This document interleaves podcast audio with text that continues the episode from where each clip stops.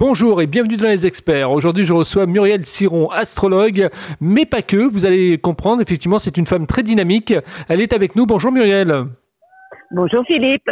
Alors, on va commencer par ton parcours Muriel. Donc, euh, présente-toi un petit peu à notre audience. Comment je peux me présenter? Bah, Comme quelqu'un de passionné qui est tombée amoureuse dès son plus jeune âge euh, de tout ce qui avait un rapport avec euh, quelque chose qui est plus grand que nous, on pourrait l'appeler euh, le monde des étoiles, du cosmos, en tout cas qui s'interrogeait beaucoup, beaucoup euh, dès l'âge, je dirais, de 7 ans. Et, et à partir de là, ben, j'ai passé ma vie, mais quand je dis ma vie, c'est très jeune, hein, puisque ça a commencé euh, déjà à 5 ans. À 5 ans, j'avais envie d'être vraiment, je n'avais pas envie, je rêvais d'être gitane. À 7 ans, j'étais en connexion totale avec euh, fascinée par le monde des étoiles. Et puis, euh, dès 10 ans, 12 ans, j'ai commencé à étudier l'astrologie. Parce qu'en fait, j'étais attirée par quelque chose qui était bien plus grand qu'une vie toute simple. Et je ne me voyais pas, je ne pouvais pas me projeter euh, avec une vie euh, normale, entre guillemets, c'est-à-dire euh, étudier, grandir, travailler, créer une famille et puis recommencer ce que nos parents avaient fait. Je me posais beaucoup de questions et je me posais la question pourquoi est-ce qu'on est là? Qu'est-ce qu'on a à y faire? Pourquoi on est tous différents? Pourquoi euh, un tel euh, ne se comporte pas de la même façon? Et puis surtout, j'avais une sensibilité extrême euh, qui faisait que je sentais tout, je captais tout et que c'était vraiment très difficile à vivre pour moi. Alors très vite, j'ai eu besoin d'un mode d'emploi et ce mode d'emploi, je l'ai trouvé en premier par, euh, par l'étude du zodiaque, tout simplement des douze signes astro avec leurs différences.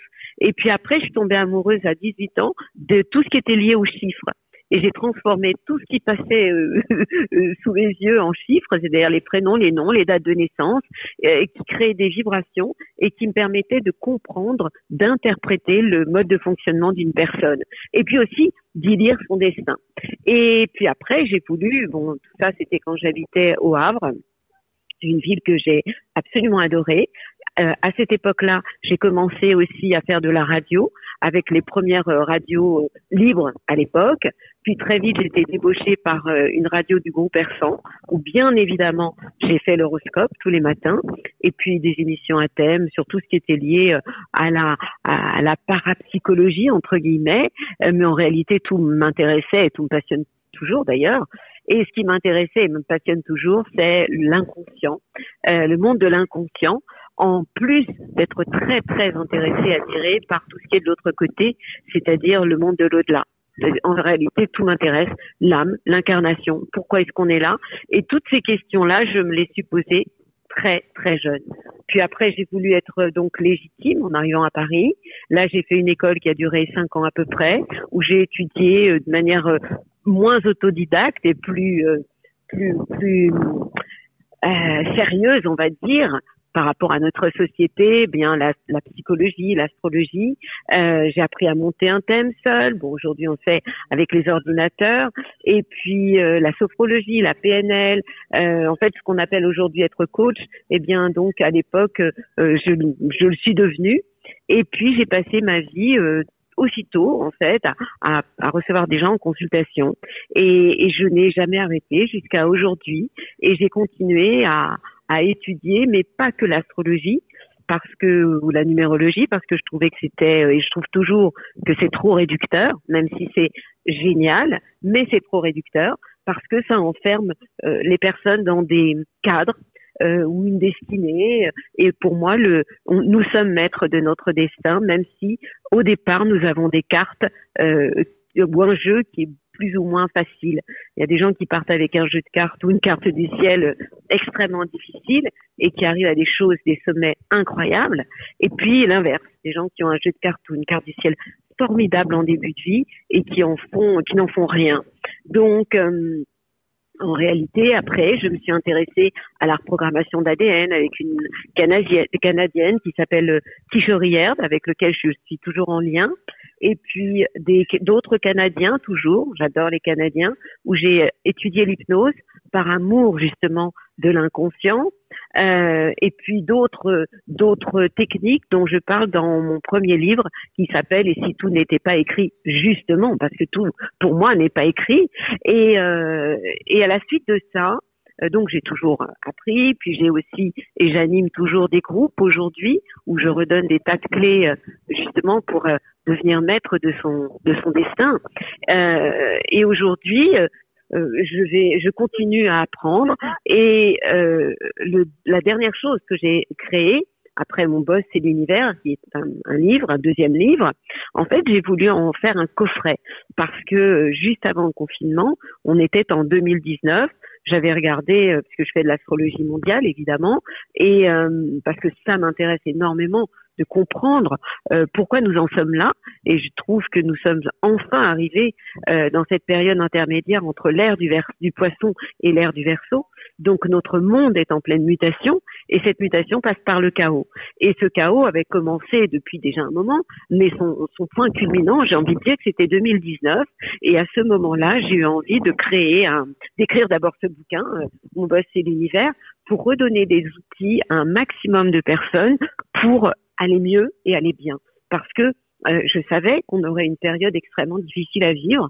Et comme mon éditeur ne pouvait pas, ne voulait, enfin, ne pouvait pas ou n'a pas pu, en tout cas, le sortir ce livre avant 2020, et que je ressentais une urgence, eh bien moi j'ai créé ce, ce, ce coffret qui s'appelle Embellir sa vie euh, en 21 jours. Et en réalité, ça n'est qu'une une reproduction du livre parce que je tenais à ce que ce coffret sorte le plus tôt possible c'est-à-dire euh, fin, fin 2019, début 2020.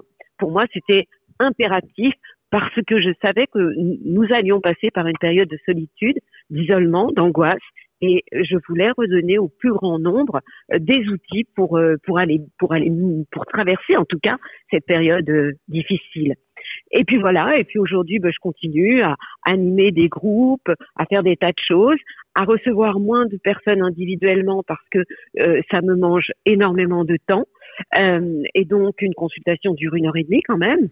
Et, et donc aujourd'hui, j'ai décidé de, de, de, recevoir que trois jours par semaine et euh, uniquement de rendez-vous par jour pour, pour donner de mon temps justement à l'organisation de d'abord d'études parce que de toute façon toute ma vie j'étudierai euh, l'inconscient et puis j'étudierai aussi euh, des outils pour redonner à un maximum de personnes le moyen en fait de se connecter à, à l'univers à des choses qui sont beaucoup plus grandes que nous et qui peuvent nous aider en fait à, à, à grandir, à élever notre conscience, élever nos vibrations. Parce que je sais que nous sommes dans une période formidable, malgré euh, ce qu'on pourrait penser en regardant les choses sur un plan trop horizontal, et, euh, qu'en réalité, ce, cette période de transition, ce monde actuel, est en train de nous faire tous grandir à la vitesse de la lumière. Voilà comment je pourrais me présenter. Est-ce que ça vous va? Ah bah oui, c'est impeccable. Euh, donc la radio que tu, que tu, dont tu parlais tout à l'heure, c'était Europe 1 en fait. Hein? Ah non, euh, Europe 1 est venu après. J'en ai pas parlé là d'Europe 1. Euh, non, non, les radios du groupe Person, c'était quand j'étais au Havre. Et puis après, j'ai travaillé avec un garçon qui s'appelle Eric Angioletti, euh, qui était le directeur de, des programmes d'énergie pendant une dizaine d'années, qui a créé sa société. Et en fait, je faisais l'horoscope pendant euh, sur une pendant dix ans à peu près sur une centaine de radios en France. Et ça, c'était à Paris.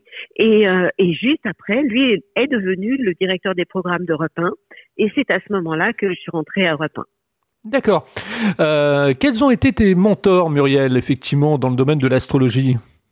Alors, il y en a eu deux. Euh, les deux sont partis de l'autre côté. Il y a eu Alain Curabé, qui était né un 15 février comme moi, qui est un homme et qui était un homme et qui est un homme extraordinaire, même s'il est parti.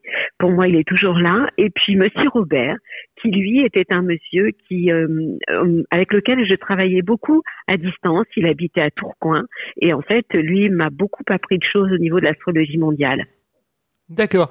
Et tu, euh, tu travailles avec des, des gens également comme des voyants, des médiums alors beaucoup moins maintenant. en réalité, c'est les deux personnes avec lesquelles j'avais vraiment un lien très fort. Euh, c'était ces deux personnes-là. je parle d'astrologie. Alors bien évidemment, j'ai autour de moi des gens euh, euh, qui peuvent être comme des guides, des gens qui sont connectés comme moi, qui sont pas spécialement connus, qui sont des gens très, qui, ont, sont beaucoup dans l'humilité, parce que pour moi, dans ce métier, il faut faire attention et euh, ne pas être dans le pouvoir et faire très très attention à ce côté euh, égo, euh, où en fait finalement, ce qu'on veut, c'est être mis en valeur et la frontière, elle est très très très limite, très. Il faut faire vraiment attention. Moi, mon, ce qui me motive aujourd'hui par rapport aux autres, hein, parce que toute ma vie, je vais étudier, parce que c'est ma passion, sinon je m'ennuie, euh, c'est d'être utile. Et, d'être utile au, plus grand nombre et surtout aujourd'hui aux jeunes qui sont de très demandeurs et qui ont vraiment besoin d'être euh, éclairés et guidés. Oui, euh, en plus tu, tu, fais des superbes vidéos sur YouTube. Oui. Oui. Ça, c'est important aussi, ça fait partie de ton activité et, ah bah, et aussi de ta passion de, de, pouvoir faire effectivement ces choses-là. C'est ça, c'est ça. Euh, les vidéos sur YouTube sont vraiment pour moi comme un jeu. Euh, je n'ai enfin aucune raison de les faire en dehors de la passion et de l'envie. Euh, et, et, pour le moment, j'ai vraiment envie. Donc, tant que j'ai envie, je le ferai. Et même quand je pars en vacances, j'emmène mon avec mon portable, mes deux trois trucs. Je suis totalement autonome. Et puis euh, j'ai une petite qui me qui, qui monte tout ça euh, et, et, qui avec lequel j'ai on travaille en duo et, et et ça me va vraiment bien quoi. Alors, euh, dans le, le, cadre effectivement de cette interview immersive, euh, peux-tu nous parler du livre qui a changé ta vie? Le livre que tu as lu et ça a été un déclic et tu t'es dit là, il y a quelque chose qui se passe. Euh, oh, bah, je dirais que c'est un livre, je crois que dont je parle dans, dans Et si tout n'était pas écrit, de Catherine Ben Saïd sur l'amour. Euh, je ne me souviens plus le titre, c'était il y a très très longtemps. Ça a été un déclencheur. Maintenant, quand j'étais beaucoup plus jeune, il y a eu deux livres qui ont été évidemment euh, euh initiatiques pour moi. C'était Le Petit Prince, mais je parle de ça. J'avais 17 euh, ans et je l'avais mis en scène d'ailleurs au théâtre. Et je l'avais joué et j'avais adoré. Et puis Jonathan Livingston, Le Goéland, parce que pour moi ça parle de, de liberté. Et puis beaucoup plus tard, ce livre de Catherine Ben sur l'amour. Ah ouais, le, petit prince. Ah, le petit prince. On, je crois qu'on n'a bah pas fait mieux. Hein. On n'a pas fait mieux le, ah bah oui. que, le, petit prince. Saint-Exupéry, c'est quand même quelqu'un d'extraordinaire, quoi. Bien sûr. Alors, dans le, dans le cadre effectivement de ton travail, euh, aujourd'hui, tu parles beaucoup du libre arbitre. Le libre arbitre est quelque chose qui, qui, qui est très important pour toi. Tu dis qu'en gros, effectivement, que le que l'astrologie n'est pas une fin, quoi, hein, mais un commencement. Non, c'est une météo. C'est une météo astrale qui permet de comprendre. Il y a des années avec, il y a des années sans. Le savoir permet d'agir au bon moment, au bon endroit, avec les bonnes personnes. Mais euh, en réalité, je, je, je, dis aussi que nous avons une vie coupée en trois parties. En première partie, nous sommes dans une phase d'expérimentation, un peu comme si on était en stage. Cette période dure jusqu'à 24 ans. Elle peut aller jusqu'à au plus tard 32 ans. Puis le film de notre vie commence, c'est la deuxième partie de notre vie. Cette période dure pendant 27 ans et dans cette période-là, nous avons l'obligation de travailler sur nous et arrive la troisième période de vie. Et dans cette période de vie, eh bien, on récolte les fruits de tout ce qu'on a compris, appris, ou alors on paye l'addition. Ça veut dire qu'on régresse. Et là, on se retrouve avec des problèmes non réglés de l'enfance. Et là, en fait, ça se traduit par un côté aigri, ou alors euh, on va dire que c'était mieux avant, on peut tomber malade ou partir prématurément.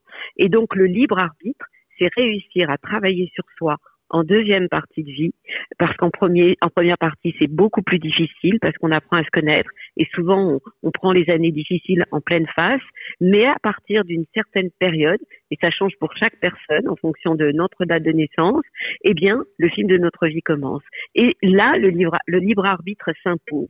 Ça veut dire quoi? Ben, Ça veut dire que euh, où on subit les choses, on devient acteur. Et ça commence par quoi? Alors c'est pour ça que j'ai écrit le bouquin Mon boss et l'univers, parce que dedans je donne des, tas de clés justement, mais ça commence par nos pensées et par notre manière donc de bah, d'entretenir des pensées qui vont euh, nous amener à une vibration qui va être plus ou moins haute ou plus ou moins basse et qui vont faire que notre vie va être à l'image de ce que nous pensons, donc de ce que nous vibrons. Et, et voilà pourquoi j'insiste autant en disant que nous sommes responsables aussi de tout ce qui nous arrive. Oui, la, fameuse échelle de Bovis, euh, où effectivement on monte en vibration et où d'une certaine manière on a une certaine, euh, une certaine profusion à pouvoir effectivement se faire réaliser les choses. Ça me rappelle un peu la loi de l'attraction, cette histoire. Oui, sauf que la loi d'attraction, c'était il y a 20 ans, et que notre humanité est en train d'évoluer à la vitesse de la lumière chaque, je dirais, tout le temps, tous les jours, et que la loi de l'attraction est aujourd'hui dépassée parce que c'était nos pensées positives. Ok, c'est bien, les pensées positives, la méthode Coué, mais ça ne suffit pas. Et là, aujourd'hui, on a à comprendre que ces pensées ont un impact vibratoire. Et donc, c'est pas la loi de l'attraction, mais la loi de la vibration. Et pour moi, c'est là-dessus qu'on a l'obligation de bosser aujourd'hui. Et puis c'est aussi au niveau d'un monde invisible, hein. bienveillant ou malveillant. Alors l'astrologie, c'est pas quelque chose qui est euh, irrémédiable en fait. Euh, comme tu le dis, ça bouge, ça bouge au fur et à mesure de la vie.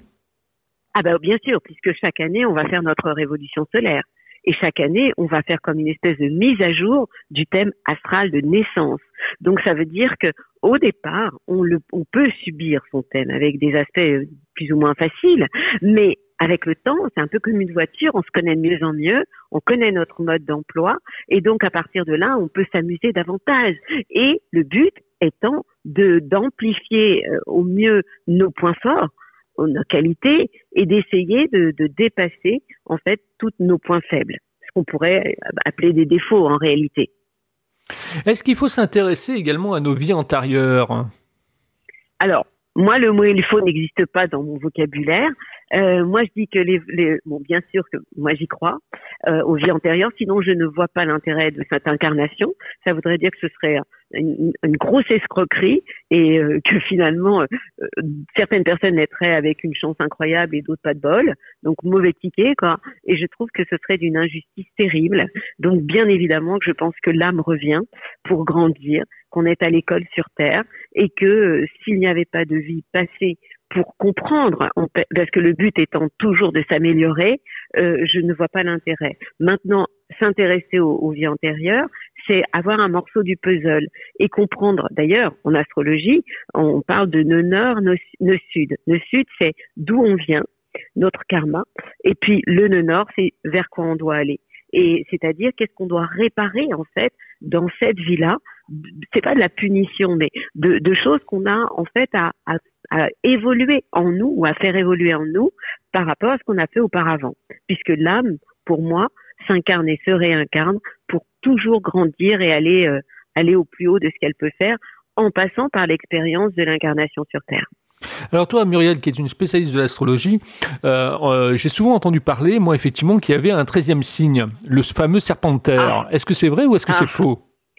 Je ne dirais ni c'est vrai ni c'est faux. Je dirais que moi déjà avec 12 signes, j'ai déjà beaucoup de travail. Donc le 13e, ça peut être effectivement des gens qui peuvent être comme des licornes ou, des extraterrestres, pourquoi pas. Mais en tout cas, pour le moment, moi je me contente des 12 signes et ça me suffit vraiment. Quels sont les signes qui, euh, qui ont le, vent en poupe en général, effectivement, qui ont une belle vie, une vie tracée, une destinée effectivement absolument euh, redoutable? Alors on va pouvoir, enfin, moi je déteste généraliser puisque chaque personne est unique, mais on peut dire qu'il y a des gens qui sont plus ou moins euh, lumineux, solaires. Il est certain que les signes de feu, alors on peut parler du lion évidemment, euh, les signes comme le bélier, le sagittaire sont des gens qui vont être yalla en fait, qui vont être dans l'enthousiasme, dans l'envie d'aller de l'avant, mais en, même temps, euh, une personne ne se réduit pas qu'à un signe ou un ascendant, mais ce qu'il faut regarder, c'est l'ensemble du thème. On peut par exemple être Capricorne et avoir beaucoup de planètes dans le signe du Lion, et, à ce moment-là, on devient solaire. Donc en, réalité, c'est compliqué de réduire. Ça, ce serait trop réducteur de dire ben voilà, les signes de feu sont ceux qui réussissent euh, et les signes de terre sont ceux qui vont avoir plus de mal. Moi, je, je vais plutôt dire euh, qu'il y a différents types de personnes. Il y a les extravertis, les introvertis. Il y a des gens qui sont extrêmement intuitifs, d'autres qui sont plus dans le cœur, dans l'affectif, d'autres qui sont dans les sensations, et puis d'autres qui sont idéalistes. Mais pour voir si vraiment quelqu'un a le vent en poupe ou une réussite, faut regarder son thème astral. Si on a le soleil, le soleil c'est l'idéal dans la vie, sur le milieu du ciel, le destin, et que la Lune y est à côté, la Lune c'est le public, on peut imaginer que cette personne-là va être mise en lumière, c'est vrai. Donc en fait, c'est plus un, thème, moi, qui va me révéler le destin d'une personne. Est-ce que c'est juste de dire que euh, au bout d'un certain âge, au bout de 50 ans par exemple, 50, 55 ans, l'ascendant effectivement prime sur le signe? Tous les astrologues ne sont pas d'accord avec ça. Moi, je vais regarder mon expérience. Il y a des personnes pour lesquelles effectivement c'est une évidence. Euh, à partir de 40 ans, on voit vraiment leur ascendant. L'ascendant, c'est votre identité dans la vie. Et puis votre euh, le, le, soleil, c'est votre idéal, euh, votre ambition. Et, et donc, c'est vrai qu'avec le temps, on peut quelquefois voir plus l'identité d'une personne que son idéal, euh, ses ambitions. Euh, en réalité, moi, je vais encore vous faire du, du, du cas par cas, quoi. Il y a des gens avec lesquels c'est une évidence pour moi de voir l'ascendant euh, passer 40 ans, et puis d'autres avec lesquels je vais avoir plus de mal. Est-ce que tu t'es interdit de pouvoir dire certaines choses par rapport à une consultation de quelqu'un qui est venu te voir en astrologie? Bien sûr bien sûr, surtout par rapport à des jeunes. Par exemple, j'ai donné un exemple tout simple, hein, Mars rétrograde dans un thème. Mars, c'est l'action dans nos vies. Et euh, rétrograde, ça veut dire que la planète recule. Et donc, euh, souvent, quand on a un Mars rétrograde dans une carte de, naissance, ça veut dire que tout va être beaucoup plus difficile. La personne va devoir faire énormément d'efforts. Et euh, ça m'est déjà arrivé de recevoir quelqu'un très jeune, 25 ans, et de voir que ça allait durer encore tellement longtemps que ça aurait été indécent de, de, le dire à cette personne. Parce que de toute façon, je n'aurais rien pu lui apporter de plus que de la décourager. Donc il y a des choses qui ne se disent pas parce que, encore une fois, pour moi, l'astrologie, c'est être utile. C'est aider la personne à être utile. Et comme je sais que euh, ce que l'on pense va générer aussi une, une, vie qui peut être plus ou moins belle. Euh, pour moi, annoncer quelque chose comme ça, c'est un peu mettre le verre dans la pomme et, et, et donner le but d'une consultation, même si l'année est difficile, euh, c'est donner de l'énergie et, et de même quand l'année est difficile, de dire ben voilà, à partir de telle date, ça va, les choses vont s'arranger, même si c'est dans un an. À ce moment-là, la personne voit le bout du tunnel. Mais quand on voit par exemple un Mars rétrograde et qu'on est face à quelqu'un d'une vingtaine d'années, je trouve que c'est absolument indécent de lui dire ben voilà, ça va durer encore 30 ans. Ça se fait pas, ça ne se dit pas. Donc il y a des choses qui ne se disent pas. Est-ce que tu as rencontré des addicts à l'astrologie, c'est-à-dire des gens effectivement qui ne fonctionnaient par rapport à leur vie que par rapport à, on va dire à, ce qui était établi, euh, ce qui croyait être établi effectivement au niveau de l'astrologie Oui, bien sûr, et je trouve ça très dérangeant, ça m'énerve, je déteste ça, euh, parce que pour moi, ça ne doit être qu'une info. C'est un peu comme si on regardait la météo et qu'on faisait sa vie qu'en fonction de la météo. Moi, je viens souvent en Normandie. Si je regarde la météo, elle est souvent pourrie. Et pourtant, j'y vais. Et quand j'y vais, je me rends compte que finalement, il fait vachement beau. Donc, euh, euh, je trouve ça très enfermant. Et, c'est le côté, pour moi, très négatif de l'astrologie. C'est vraiment baser sa vie. Et malheureusement, oui, il existe des personnes qui agissent comme ça et qui, enfin, qui ne voient leur vie que qu'en fonction de ça. Et je trouve que justement, c'est totalement limitant. Et y a-t-il un, un, album de musique effectivement qui t'a jamais quitté? Un disque, un CD euh...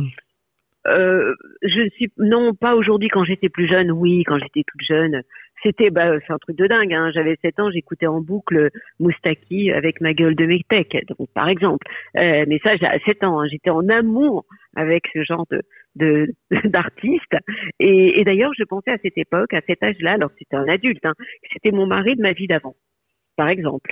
Euh, mais mais sinon non, moi j'aime beaucoup par exemple des gens comme euh, Pani parce que ce sont des personnes qui laissent qui font passer un message. Pour moi, ce sont des messagers. Donc euh, euh je n'ai pas aujourd'hui une seule musique, un seul, mais au contraire euh, des, plutôt un panel de, de, messages, de musique qui pourraient être des messages. D'ailleurs, quand je quand j'organise des groupes, très souvent, euh, la musique euh, est là et en fait, euh, je demande souvent aux personnes de m'envoyer euh, une musique qui corresponde au thème que sur lequel on va travailler toute une journée ou, ou pendant deux jours. Qu'est-ce que tu penses de, des horoscopes qu'on voit dans la presse, la, presse people ou la presse effectivement féminine?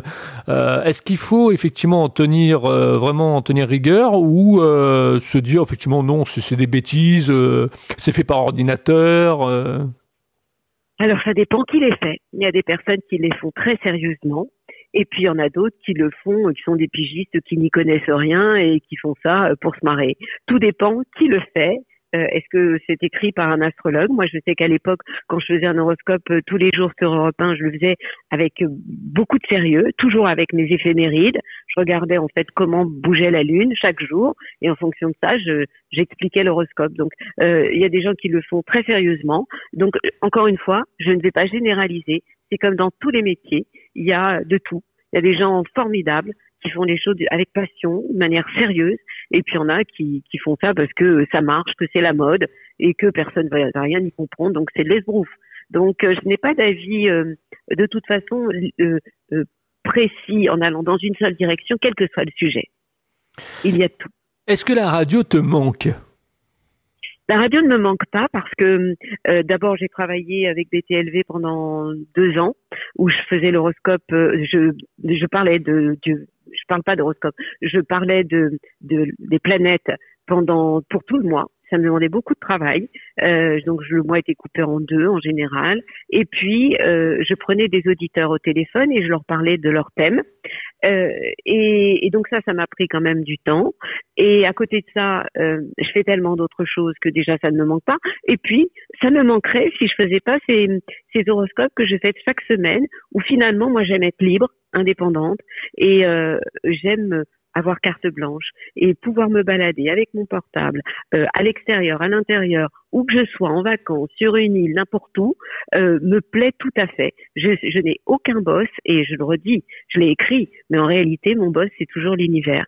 Et donc aujourd'hui, euh, euh en fait, pour moi, la passion, c'est la vie. Et, euh, et en réalité, rien ne me manque. Ah, tu parlais de BTLV, euh, effectivement, j'ai interviewé au tout départ de cette émission euh, Bob Belanca, qui, qui est le, patron donc de BTLV. Bien sûr. Et, euh, et c'est vrai que c'est une personne extraordinaire. Il est, il est dynamique, il, il s'intéresse à des tas de choses. Oui, c'est un passionné.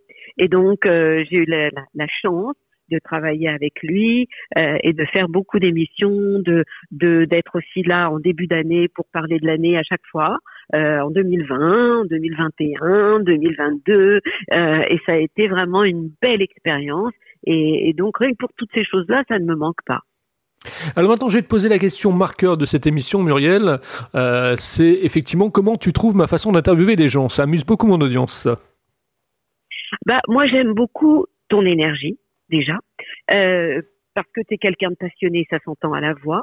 Et ce que j'aime, c'est que souvent, les gens passionnés, je les comprends, hein, puisque je suis de la même race, euh, n'écoutent pas la, la, la, réponse. Et moi, je trouve que ce que j'aime chez toi, c'est ce mélange entre ce côté yang, actif, énergique, puissant, et puis ce côté yin, cette qualité d'écoute. C'est-à-dire qu'en fait, je, si tu ne m'écoutais pas, je perdrais le fil si tu n'étais pas intéressé par ce que je te raconte, euh, ben moi j'aurais déjà débranché. Euh, parce que même si on ne s'est pas vu, qu'on ne se connaît que par la voix, euh, je suis déjà connectée avec toi.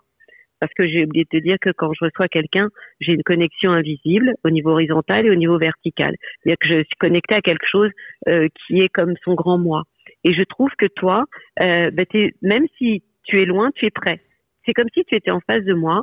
Et ce que j'entends, ta capacité, j'entends une oreille, je vois une oreille et j'entends et je vois que tu sais écouter. Et ça, je trouve que c'est une des plus belles qualités qu'on ne retrouve pas chez beaucoup de personnes qui font des interviews, qui sont plus dans leur tête et dans la question qu'ils vont faire et qu'ils vont poser après. C'est pas ton cas et pour rien que pour ça, merci. Et, et je suis Sagittaire, yallah Sagittaire, alors tu fais partie euh, des signes de feu, mais tu sais, la, dans, les feux dans la cheminée, c'est-à-dire, les, d'ailleurs, les, les, Sagittaires sont des gens idéalistes, passionnés, et en fait, quand on, on s'approche du, du, enfin, du feu, du Sagittaire, c'est un peu comme si on s'approchait des braises dans la cheminée. Ce sont des personnes chaleureuses, euh, idéalistes, c'est du feu, hein, mais le feu de, des braises, et qui en même temps euh, sont capables, tu veux, le, Sagittaire, c'est l'arc et les flèches. C'est celui qui balance avec une flèche euh, exactement le mot qui va. Un Sagittaire est capable de se taire et tout d'un coup, il balance un truc et c'est exactement le mot qui va être qui va cibler et qui va être en plein dans le mille. Et d'ailleurs, ça peut quelquefois faire un peu mal. Ça dépend de de leur ascendant. Quel ascendant tu es? Taureau. Ça, c'est intéressant. Alors, euh, et c'est pas facile à vivre parce que d'un côté, il y a ce côté ancré du taureau qui lui est quelqu'un qui est bien là, qui est bien présent, les pieds sur terre. Le taureau est un, artiste hein, aussi. Euh, donc ton identité est comme ça, signe de terre, ancré. Et en même temps, il y a ce côté sagittaire qui représente le feu, mais le feu, le feu va bien avec l'air et la terre va avec l'eau. C'est pour ça que je te dis que c'est pas simple. Après, il faut regarder le, où est la Lune dans ton thème, où est Vénus, où, est où sont toutes les autres planètes. Mais pour autant, ce mélange-là est intéressant, mais c'est pas pour ça que c'est facile à vivre. Le taureau, lui, peut paraître un peu primaire, alors que le Sagittaire est un grand idéaliste qui veut voyager ou dans la tête ou, physiquement, alors que le, le taureau est un signe fixe, c'est-à-dire un signe qui en fait lui est, est, est, ancré dans une espèce de stabilité et presque de sédentarité, ce qui n'est pas le cas du Sagittaire. Tu vois, donc en fait c'est comme s'il pouvait y, avoir, y en avoir en toi deux en un. Ouais, comme effectivement le cheval et l'homme, quoi. Mmh. Oui, ben oui, celui qui a toujours besoin de, euh, de se dépasser et puis d'être dans le mouvement aussi. Le centaure. Oui, exactement. En tout cas, c'est fort intéressant. Euh, vous avez aimé cette interview, n'oubliez pas effectivement de liker, de partager et surtout de commenter l'interview également pour qu'on puisse effectivement connaître votre votre avis, vos réactions. Et on va remercier euh, donc Muriel Siron d'avoir été avec nous, qui est astrologue. Euh, je voulais vous dire aussi que sur Apple Podcast, n'oubliez pas de mettre 5 étoiles, ça permet de pousser le podcast et l'émission. Donc merci à vous de le faire. Merci également de votre régularité à l'écoute de cette émission et de votre fidélité. Euh, le mot de la fin, Muriel, effectivement, je te le laisse. C'est pour toi. Ya.